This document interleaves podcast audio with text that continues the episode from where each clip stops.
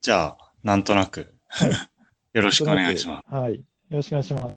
えっと、特に、あの、これといって話すことを決めてるわけじゃないんですけど、はい。と、まあ、大体全体的な内容としては、えっと、まあ、川崎に、トメさんも僕も住んでるので、川崎のスポーツ関連とか、はい。まあ、それ以外の ことについてはい。話していこうかなっていう感じです。はい。はわかりい。ましたで、えっと最初に、まあ、トメさんにもネタ書いてもらってるんですけど、はい。何から話しましょうか。何から話しましょうか。最近近いだとこからなんだろううんなんだろ天皇杯、う天皇杯。一回さ、ちょっと待ってもらっていいですかはい。ちょっとね、一回切ります。はい、すいません。はい。あ、今度は大丈夫ですかね。あ、大丈夫ですかね。聞こえてます聞こえます。はーい。はいな。んかね、さっき多分マイクが離れてるからか、Bluetooth なのかわかんないんですけど、はい。なんかこう、ビヨンビヨンってあ、なってました。なってたんですよね。あ今大丈夫ーあ、じゃあ、これで。今結構近づけました今ちょっと、うん片耳前をこう、口に近づい、近、少し少しだけ近づけてる感じです。はいはい。そっちの、それで大丈夫かもしれないです。はい。はい。じゃあ、改めて。えっ、と、まあ、はい川崎のスポーツとか、まあ、街の情報とか、適当にはい。喋っていこうかなと思います。はい。で、えっ、と、まあ、最初にネタをいくつか用意してもらってるんですけど、はいえっ、と、まずは、来週の水曜日に天皇杯がありますけど、はい。はい。とその時にフロンターレが戦う相手はのい決定戦があったんですよね。はい。そうですこの話から、ね。先週のは土曜い、日。してもらいます。はい。そうですね。先週土曜日にいわきじゃなく、あ、いわきか。いわきで、いわき FC 対ソニー仙台の試合があって、まあ、結果から言うとソニー仙台が2-1で勝って勝ち上がってきたはというところですね。まあ、前評判的にはいわきの方が、まあ、有名というか、まあね、なんか話題のチー話ムなの題で、ですえいわきはえええとても注目度が高いチームなので、なんかこう、なんだろう、いわきの方が格上的な扱いをされてたような感じだけど、実はまあソニー仙台の方が格上なので、 まあ、仙台ね、もう JL 長いですからね。ねそうそう。いわきはね、言っても東北の社会人2部かな。そっかな、んで結局、あうん別に、県リーグなんですか県かな。東北リーグ。社会人、東北の社会人2部かな。はいはい。確か。うんなので、まあ、要は、2ランクぐらい下なんですね。いわきの方が実は。かなりね、世間有の名で。世間の知名度的にはね、いわきの方が上、うんままあ施あ、、施設設もと素晴らかし、いので、えーそうそう試合の後も行ってきたんですけど、施設もやっぱ素晴らしいので、うまあ、ん。どうしてもいわきの方がこう上上というか、まあ、知名度的にはちょっと上になっちゃってるけれども、まあまいあ、わき行ったの、あれですよね、トメさん2回目とかですよね。 2回目ですね、それ去年のグランドオープンの時行って以来なんで、ただまあ、選手はやっぱり入れ替わっているので、はい結構、あの、なんだろう。ちょっとまたこう違うチームというか、感じ去ですね年行った時って何の試合でしたっけ去年あれですよ、あのー全日本大学選抜、あのユニバ代表ですね。はいはいはいはい。そその時に森田を見たんですね。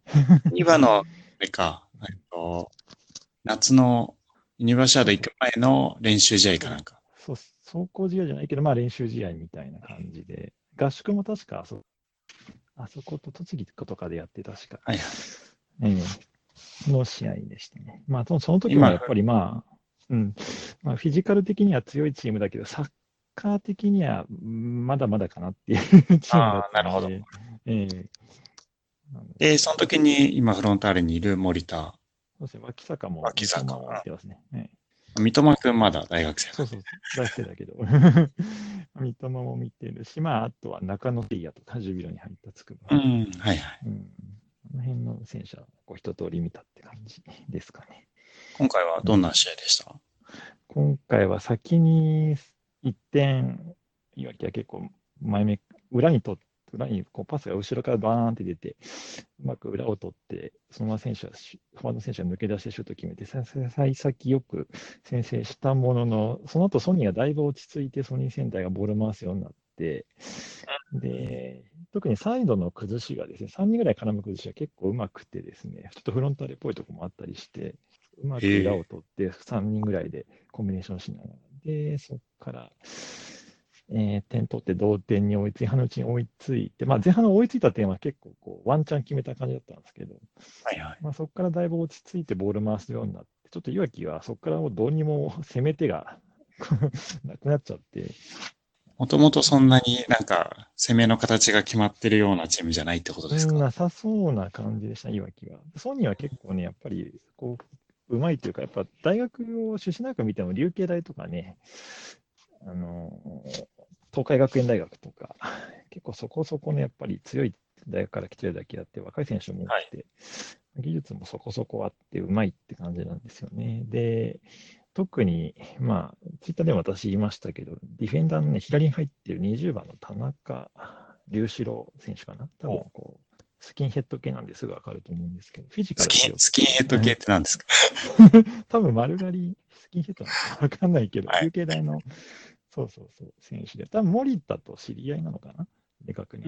同じ階こう上かなんかなんだと思うんで、はいうん、だと思うんですけど、フィジカル的に強くて、ドリカドリブルで前にも運べるし、こう、なんだろうね2点目の起点になったインターセプトも彼がおおインターセプトして、いわきのボールを。でそのまま前には運んでって、パスしてっていうような、とこから起点になってるので、結構こう、なんだろう、チームに前に進む力を与えられる選手でいい選手ですね、20番。ー。えー、あじゃあとはね今、度、トドロキが注目ですね。うん、多分彼は、多分誰、あの試合見てた人はみんな多分20番って思ってると思う。あ、そう、で、それで2点目取った時はに、点取ったのは別の選手なんですけど、はい。なんで、点取った選手が喜んでるのを見てたら、気づいたメインスタンドの手前の方に20番がやってきて、田中君がやってきて、はい、 B、BKB を決めてま した。やっぱり川それはもう崎意識の、うん次の対戦を意識してるんです。そうそう、川崎を意識したパフォーマンス。それは、 トドロキでも やるんですかね、点取ったら。やるんじゃないのかな。すごい楽しみ。楽しみですね。あとねソニー仙台ってその、、はいチーム自体はすごく長いし、うん長く JFL にいますけど、うん選手はみんな若いんですか若いですね。だっていうか、数年前に知ってた選手がほぼいないので、や っぱり入れ替わり結構それなりにしてるんだなっていう気がしますね。数年前に見たときは、あの、筑波から、風間さんの教えを受けて、筑波で、ソニーセンター行ったフロー君とかいたんだけど、もういないしね、はい うん結構変わってるのねという印象ですね。あの、いわきにはフロンターレのあ、アンダー18出身の河村秀君。河村君いましたね。サブに入ってたんですけどね、ちょっと試合には出なかったけれども。あ出なかったんだ。うん、出なかったけれども、こう久々見たらね、僕、大学の時ちょっとあんま見れなくって、河村君、あれだったんだけれども、久々見たら、大学の時、神神奈川大でしたっけね。奈川大ですね。ちょっと、はなかなか見る機会がなくて、見に行けなかったんだけれども、まあ久々見たら、ね、いわきっぽい選手になってるというかね、こうま体いわきあのつきとそうそう、まあ、アンダーアーマーがびっこうぴっちりのやつなんでっていうのもあるかもしれないけど、それにしてもちょっと久々見たら、これはラグビー選手かっていうぐらいの ガチムチになってましたね。 すごいな。うんあの河村秀君は、まあ、双子で、えっ、そうと、フロンターレのうんアンダー18にいたんですけど、脇坂君とかと同じ代で、うんうんえっと、2014年の J ユースカップ、うん緊張スタジアムでやった準決う勝んはい。にも出場してましたね。うん。確かそれ見に行った試合ですね、浦和戦。準々決勝はまたあれはすごい試合で。うん、そうそうそう。多分浦和に2点先制あるされてから、うんそうそうそう。頑張って、終了間際に逆転したそ試合うででしすた、ね、最後の最後に、あの、今、早稲田のキャプテンをやってる、うん僕がすごいミドルヘッドを決めたうん。試合ですよね。まあ、そうですね。なんで、まあ、なかなか、河村君も久々見て、懐かしいな、なんて思いながら見てて、まあ試合、そうそう、枠もあったんで、出れるチャンスはあったんだけど、なぜか監督さん交代しなくてですね。こう残して試合が終わったんですね。そう そうなんですよ。なんで、その試合終わっちゃったんで、 負けてるし、まあ、ディフェンダーなんでなかなか出る機会ないんだまあそうですねと思うんですけど。うん。チャンスあるかなと思って見てたんですけど、ちょっとアップと、アップぐらいしか見えなくて。 ちょっとそこまあはでも元気にまだサッカーやってくれてるので、そうとそうてそもう。嬉しいですね。そうですね。っていう、まあ、という感じで、手の早が、そうそう。あの試合、確か2200人入って、確か1え、そんなに入ったんですか ?1 回戦に一番入った試合なんですよ。で、えあーのー近くで福島県のサッカー協会の人は多分見てたと思うんですけど、なんかチケット売り切れだみたいなことは言ってて、まだまだ余裕はあったとは思うんだけれども、当日券はなんか全部売ったっぽくって、結構お客さん来てましたね。すごい、2200人ですかそう。で、しかもあそこって、あのー、いわき FC パークよりまさに不便なところで、車じゃないと絶対来れないところなんですよ。そう そう。車じゃないと絶対来れないところで、路線バスとかないので、はいはいはい。なので、それだけで2200集めたので、多分本当に私地元の人。、なんか、天皇杯なんで、すごい、はい。結構交通の便がいいとこでやったんだと思ってました。いやいやいや全然良くなくって、まあ、いいわき FC パークも、あく去年行った時は、あくまでインターチェンジの高速バスのバス停から歩いて20分か30分。 っていう、バランスに歩いたまあギリギリ歩けるけど、まあっていうぐらいなんだけど、そこからさらにまた、多分歩きは絶対無理だなっていうところで、そこからさらに遠くって。どうやって行ったんですかいや、あのー知り合いの方が、ツイッターの フォロワーさんが、はい車出すんで一緒に行きましええそんな、 そんなことがあったんですたね。ね。すごい。その半分諦めてたんですけど、その人がすごい行きたいって言って、じゃあ、ぜひって、便乗させてもらいましそれはそれは、素晴らた。しそいうなんですよ。出会いでもです。他のフロサポ、他のフロサポさんも来てたみたいで、あ、本当ですかうん、あと2名ぐらいは来てたっぽいですね、少なくともええうんなので、意外とあの日ちょうどぽっかり何もなかったんですよね、確か。そうなんですね。あの日見に行くなら、ちょっと土曜日なかなか手の配は近いとこなくて、うん。なでしこぐらいかなあといけそうだったのは、大学サッカーもなかったし、そうそうん。なので、まあまあ、ということで、結構まあ、でもソニーセンター思ったよりもいいチームで、結構面白かったですね、試合自う。体。楽しみですね。楽しみだと思います、来週。結構面白いかなって思ってます。なんか、そうそう。で、2200人ってことですけど、あのはい、毎年、天皇杯の2回戦とか3回戦とか、はい、平日ナイターでやるじゃないですか。はい、で、轟に、その時に来られてる方はわかると思うんですけど、まあ3000人とかですよね、大体。まあ、そうです ね。もう J1 のチームが来てきてそのぐらい、まあ、最近はね、多くなってきましたけど、ずいぶん前の、あの、雨の徳島戦とか、ああ、私よく覚えてるのはあれですけどね、あの、吉田くん、吉田コーチかな。吉田コーチは唯一出場した公式戦での1回戦かな。あうん。あ、はいはい。あれもあの吉田裕樹ですねお客さんそうそうそう。ゆうさんがまだ24番だった頃かな、背番号。多分大学かどっか相手だったと思うけど、うんはいあの試合とかも確かすごい少なかった気がするので、そう、やっぱ天皇杯はね、あの、CHK 大賞じゃないし、やっぱそうなんですよね。しかも相手チームもそんな有名なとこが来るわけじゃないので、そうですよね。人が少 ない。確たかにだ、いつもね、試合出てない選手が出るので、うん、そうそう、レアなね。 そうそう、レアな選手という言い方はちょっと語弊があるけれども、まあちょっと面白いチームが見れる可能性は高いですね。そうそうフロンターレも。そうなんですね。なので、うんまあ、なぜ福島のじゃなかった、いわきの人も結構なんか、後ろで喋ってた人とか聞くと、あもはいう川崎行く手配はしてんだよね、みたいなこと言ってたから、 いわきが勝ち上がってきたら結構来てたかもねっていう感ちょじっとが残念でした。ありますけどね。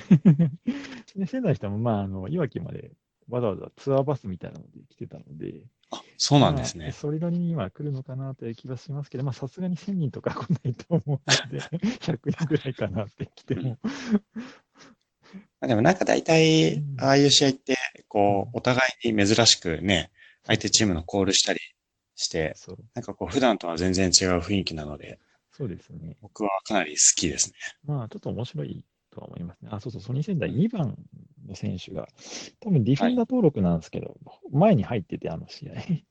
で、こうとにかくこう、体張ったりとか、裏に抜けるとか、うん前からの守備とかずっとやってて、で、あ、なんかもうあれは多分この日のために取っといた策みたいな感じだったんですけど、なんか、ツイッターでソニーセンター見てる人が教えてくれたのが、なんかもともとフォワードの選手らしくって、なので、全くそういう動きはできないわけじゃないっぽい感じでしたね。で、ただまあ、JF ディフェンダー入れてるっぽいので、まあ、あの日のために多分練ってきた策っぽいので、結構ね、こう監督が、そういうのをやってくる人っぽいなっていう。まあ、何をするにしても、あの、ジャイアントキリングをしないといけない立 場、チームだと思うので、 そうですねやれることは全てやってくれるんじゃないですかね。そうですね。確か JFL でも4連勝中かなんかですごい今調子いいんですよね。そうすごいですね。うん、なので、結構こう、ガツンとくるんじゃないのかなという気はしてます。楽しみですね。はい。受けちゃうとちょっと危険かなって気がします。受けて難しい試合はない。もう、本当あるあるですからね。うん。 そうそう。途中でやれちゃうと危険な感じが。はい。まあそこはって感じですじゃあ、ね。天皇杯はそんな感じですかね。そんな感じ。じゃあ、えっ、と、ユースのネタをちょっとお話ししますね。はい。その、トムさんがいわきに行ってた日に、ちょうどうん。夏のクラブユース選抜っていう大会があって、はい。それの関東予選の試合がありました。はい。で、まあ、1回戦は、安西さんが確か。僕行ってないんだ。取れなかった。はい。そうそう、試合で。私は行きましたね。まあ、あの試合はちょっと、確か、マッチクラブがそうですね、マチクラブ相の手だ、相手でしたね。リオ FC っていうところですね。リオ FC はね、リオ FC ですね。リオ FC さんとやって、まあ、6-0、6-0で12-0みたいな試合でしたけど。はい。まあ、大体そんな感じで1回戦は、ええ1回戦、2回戦かね、はい。行くんですけど、で、その、土曜日にやった、柏で試合があったんですけど、はい。えー相手が、町田ゼルビア、うん。ユース。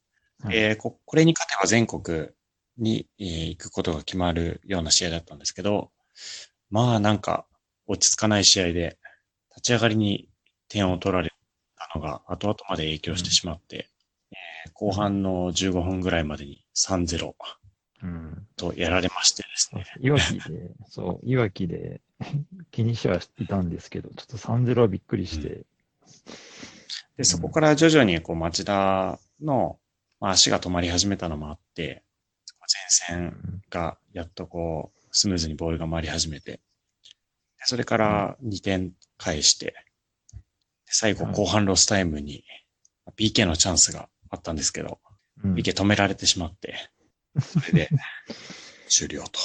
うん。で、残念ながら、だからそのこの試合での全国大会は決まらなかったんですね。うんクラブ選抜の関東予選っていうのは、うん。えっと、敗者復活戦みたいなものがあって、これはい負けても、あと2つ連続で勝てば、全国大会の切符が手に入るんですけど、うん9月2日、6月3日に、千葉の、まあ、調子の方のグラウンドで、その決定戦をやると。次の相手が、SC 相模原。で、その次おがお、、相模は原い。えっと、ちょっとまだわからないんですけど、そういうことになってます。で、まあ、ユースと見てる方はそ、うですね。 SC 相模原って聞いてちょっとドキッとす る。あのー、えっと、前の学年が引退して、一番最初の新チームでやる大会が新人戦っていうのが春先にあるんですけど、はい。その新人戦の準々決勝で今のチームは相模原と対戦してるんですね。はい。で、実はこの試合も、えっと、先行され、先行され、はいえー土壇場で追いついて PK 戦で勝利と いう、ああ。すごい際どい試合だったんですよね。うん。なので、選手もまあちょっと、それを思い出してるんじゃないかなって思います。結構あれですね、相模原にしても、ゼルビアにしても、うんこうどんどん力を上げてる感じが、イメージそうなんきんですよですけど。 うん最、近あの、J2、J3 の下部組織も、うんまあ、もう始まって、やっぱり何年も経つので、うん地元での知名度とかも上がってきてるでしょうし、有力な選手がか、えっ、と、を獲得したり、あとはまあ、まあ、出場機会を求めて、J、まあ例えばフロンターレとかベルディとかのはいジュニアユースからそういうチームのユースああなにる行くほど。こととかも結構増えてるので、うんそれでこうレベルがき均衡し始めてるのかなっていう感じはしますね、本当に。確かに、距離的にもまあ、近いから、町田も相模原も、レベルディとか、まあ、それもありますし、もともとそのフロンターレのユースも相模原とか、うん。確かに。一番遠い子千葉とかから来てたりしますから、うん。まあ、ということで、あの、クラブユース残念ながらまだ全国の切符手に入ってないんですけど、うん。年なっていうところですあれね。もんね。2年連続今、ベスト4まで行ってんでしたっけ、確か、夏に。そうです。えっと、田中碧の次の世代が、えっと、あれですね、小川くんとか、ああ、そうだ、小川君の世はい、代だ。村田くんのの世代ですね。その世代が、久保建英擁する、吉田あ、そうだ。という試合ですね。まあねちょっと、ちょっと吉東京は強いんで、うんなかなかあれですけど。そう、ああいう場面に行って初めてこうプレミアのチームとかと当たると、えっと、本当強いなと。そうまあやっぱりり FC 東京に関して言うと、まあ J3 で試合にあそこは、いっぱいいるので、もうなんかプレーの強度が違うというか、体格もこうなんか、 同じようなこうなのにうん当たりの強さとか全然違ったりするんで、うん、そこはすごい差を感じますよね。うん、うん、それはちょっと見に行くとよくわかはるい、そうそう。とこですね。J3 を作ったというか、U23 を作ったまあ意味は、まあ、この辺にもあるのかなという感じはありますね。まあ、今年もそのぶ舞台まで行けるように、まずはね、今週末勝っていただかないとっていうのはあるんですけど。そうですね。ちょっと頑張ってほしいです。ちょっとなかなか応援に行けなくて、朝日町だったかなそうそうそう、朝日朝日市じゃないですか。うん。朝日市だね今朝日市。ととめさん、じ実家千葉なんですもんね。実家というか、昔、千葉に住んでて、高校生ぐらいの時とかまでは、大学生か、高校、大学、中高大は千葉だったので、住んでたのが土地感はあります。結構、地図で見た感じ、辺境、辺境と言ったら悪い。まあ、行かないですね。 千葉県民でもなかなか行かない場所ですね。ちょっと行きづらそうなとこ行きづらいところですね。ろ。土曜日は、あの用事があっていけないんですけど、日曜日は行けたら行こうかなと思ってます。あ、なるほど。ぜひ、全国に。なかなかね、これ、夏の大会を逃しちゃうと、またこうね、なんていうの、貴重な機会を逃すことになってしまうので、夏がぽっかり。 上の方。そうなんですよ。夏空いちゃうと、和倉ユースとかに行くのかな わかんないけど。僕らは知ってる人が知ってるうん、米がもらえる大会ですね。 そうそう、まあまあ、っていうことなんで、まあ、ちょっと、頑張ってほしいですね。そうですね。うん今日は、あネタとしては、はい。うんと、今週の金曜日、はい。もうあさってか。はい。あさっての金曜日の夜に J3、あ、何が J3。うんあ、YSCC。そう、日発であるんですけど、はい STC 対群馬っていう試合です群ね。馬。はあ、群馬は、後期。うん。青木くんがいるのと、えー、フロンターレのユース吉、永か。うん。うんフロンターレのユース出身で、秋坂くんとかと同じ世代のうん。吉田直也くん。つくばでしたっけ確か。筑波で、えっ、と、去年、一昨年か。うん。脇坂くんと同じ年じゃないのか。だから、脇坂くんの一個上です吉田君はそっか。ね。で、えっ、と、一昨年、えっ、と、インカレで優勝して、まあ、その時ゲームキャプテンをやっていて、うん。えっ、と、そこから卒業して都南、前橋、あ、そうだ。入団して、その年のうちに群馬に、まあ、レンタル移籍という形で移籍し、はい。今年からは完全移籍かな。うんうん。というふうに、ステップアップした選手で。そうです。まあ、僕もね、実は試合を見たことがあって、まあ、吉田君。群馬の試合を。アグマの、はい。えっと、すごく、もともとなんかボールのさばきは上手い選手で、大学の頃から。ね、それがしっかりプロでも出せてるので、環境さえ与えられれば上に行くような選手かなっていう雰囲気はあります。なるほど。楽しいですね。本当楽しみですね。時間があれば行けたらいいな。うん、はい。群馬には、あの岡庭祐希っていう選手がいて、ああ岡庭君知ってますよ。大学の時見た時。の、僕、ちょっと縁あって、都リーグを一時期見てたんですよね。あの、はだい。都の大学リーグ。はい。を見てて、たまたまその時に、あの、農大、東京農大がはい1年だけ、あの、トリーグに落ちちゃった時期があって、うん。谷川くんはその時、3年生だったのかな。はい。で、えっと、まあ、ダントツでもう上手くて、レベルが違う選手得点王と、得点王を取って、MVP を取って、はいでその次の年、取り、えっと、関東2部に上がって、そこでもまた活躍して、プロに上がったという選手なんですよね。うん。トリーグで活躍する選手、トリーグにいる選手ってなかなかやっぱプロと縁がない選手が多いんですけど、うん。うんそこから上がっていったっていうので、すごく気にしてるし、そうまであ、プレーも好きなんで、期待してますね。そうですね。下からこう見てる選手はなかなかやっぱり思い出が。うん トメさんもいっぱいいますよね、そういう選手。いっぱいいますね。大学サッカー見てるとね、 やっぱり自分の気に入った選手とかの進路が気になるので、とってもいますね。なんか、そうですねまあ、昔だと選手とかの選手も、そうだから、あれですよ、今年入った下田北斗とかも、ずっと見てた選手なんで、打ちこないかなと思ったら、そうそう、長沢とかね、打ちこないかなと思ったら、やっと来たっていう 感じがありますね、下田は。赤崎、谷口、車屋。そうですね、谷口も大学2年の時から見て て、2年間うちに来ないかなと思い続けて、やっと来たっていうのが ありましたね。この間、えっと、朝尾に B チームの練習を見に行ったんですよ。はい。ユースの試合がある日の午前中にはいよくはやいってるんで、するんですけど。あの、ミニゲーム見てたら、赤崎周平、めちゃくちゃうまいんですよね。ああ、赤崎はありますね。 なんかこの間試合に出た時は、こう、 うんって感じだったんだけど、うん。練習であんだけできてれば、そのうち試合でもできるのかなって。うん。赤崎はね、ちょっと他のサッカーに浸ってた時間も長いので、 うんはい、うちうち的な感覚が戻る、うん、レバって感じですか。マリアもそんな感じだったけど、昔。うん。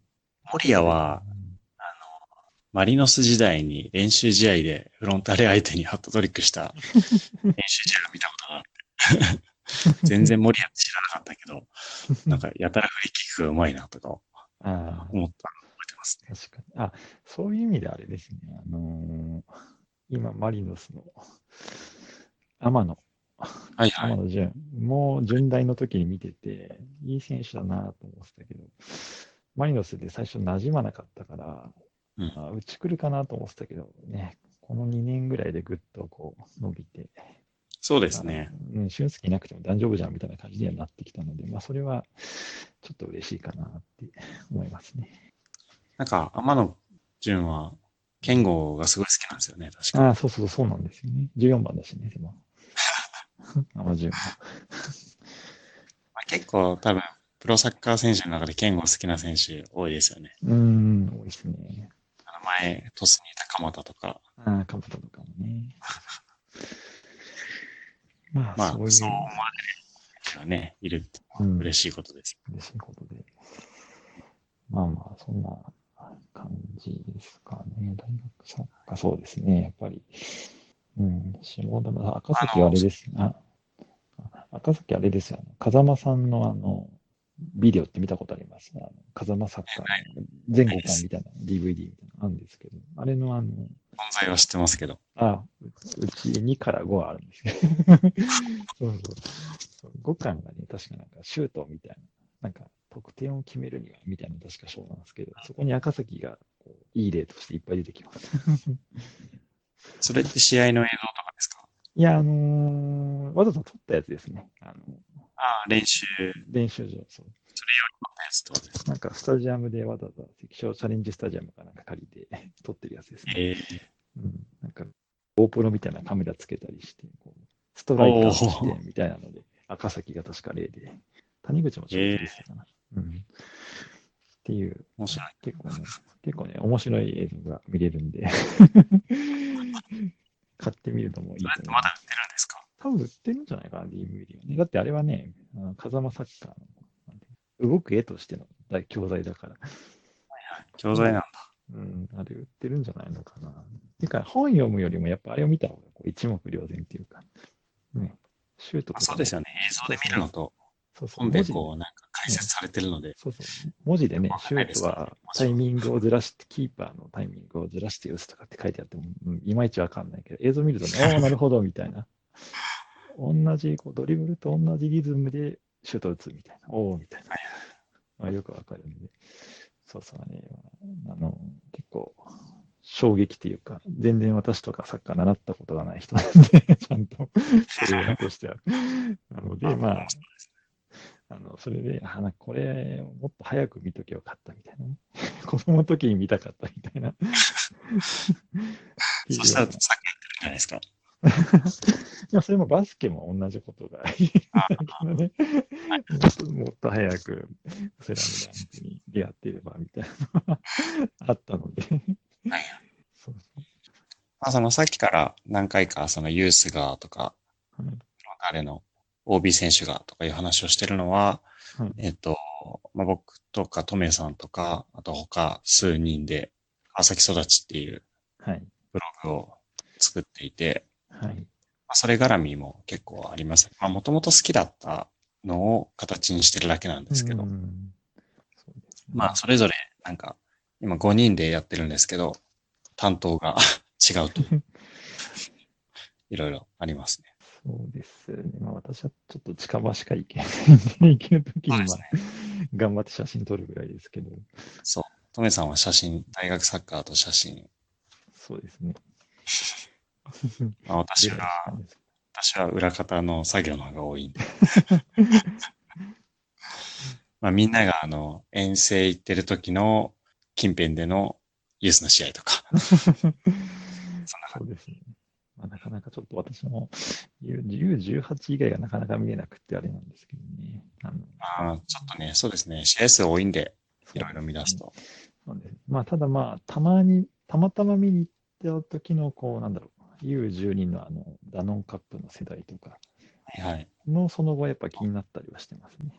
なんか節目節目でいろんな、たまにこうぽっかり時間が空いた時とかに、あの、轟緑地周辺行くと、大抵フロンターレ関連の試合なんかやってるんで、そうですね。なんかよくあの見、るとね、面白いです。まあ、田舎原区なんでよく帰ってくる途中とかでね、あの、ユースのアカデミーの子たちが、そ うそう、すれ違うことが多いのでうん、あ練習やってたのかなとか、試合があったのかなっていうのを日常で感じることはありますね。まあそのうち、あの、頭下げられるようになる。いや、どうだろう。 なかなかね、大地さんのレベルにはなかなかいけないけど。 まあまあまあ、そんなね。なかなかサッカーはこんなとこですかね。もう結構30分ぐらいやった。はい。ちょこっとだけ最後にバスケの話も。そうですね。しままししょょううね。はい。まああの、ブレイブサンダースを応援してますけど、はい。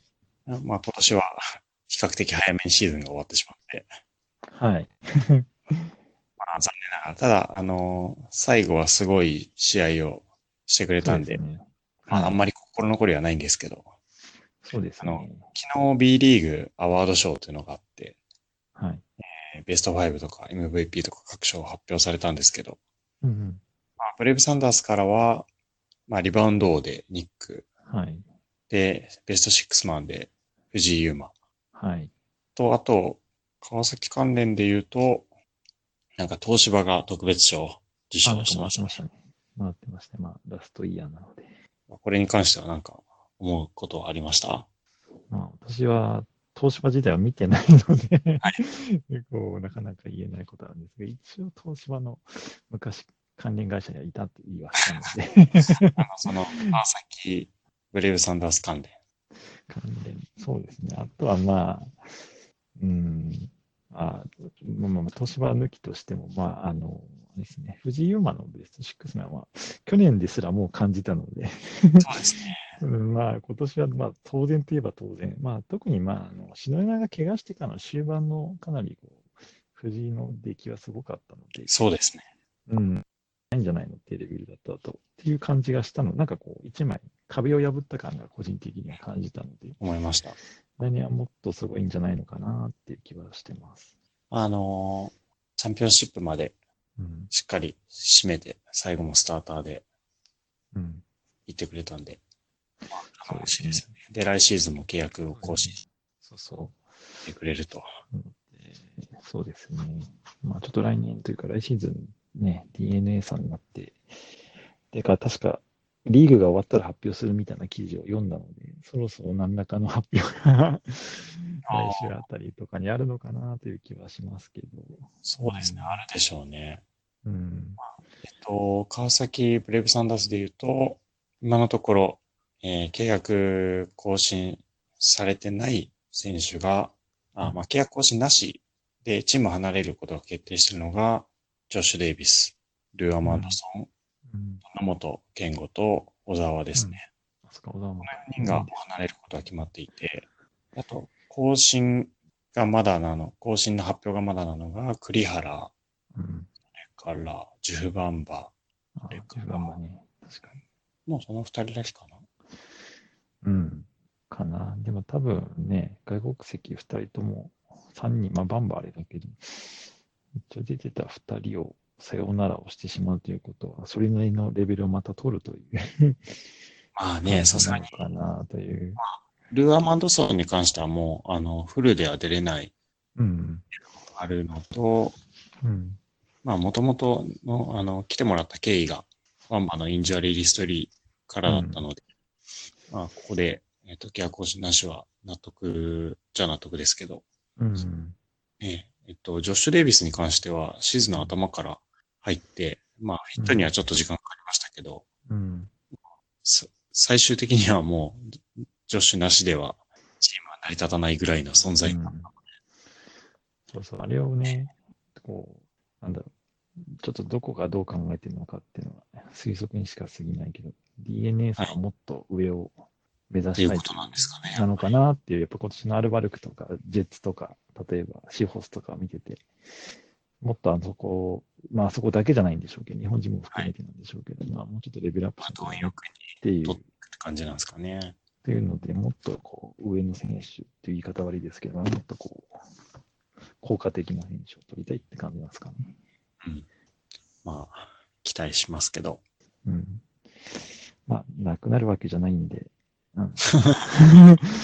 まあ、あんまりね、そうそう、なかなかこそうう、ですねね昔から見てる人はなかなかやっぱ複雑な気持ちなのかなというのはあるんですけど、まあ、うんチームがなくなるわけでもないし、全員なくなるわけでもないので、はい。そこは、ね、ちょっと横浜に移しますって言われたらショックなんです けど、それはとりあえずはなさそうなので、えーここまで話してきましたけど、まあ、そちょっと最後の方バタバタしてしまってうまく取れてないところもあるかもしれないですまた、えー週に1回2週間に1回ぐらいこういう話をしていきたいと思いますのでまた聞いてくださいでは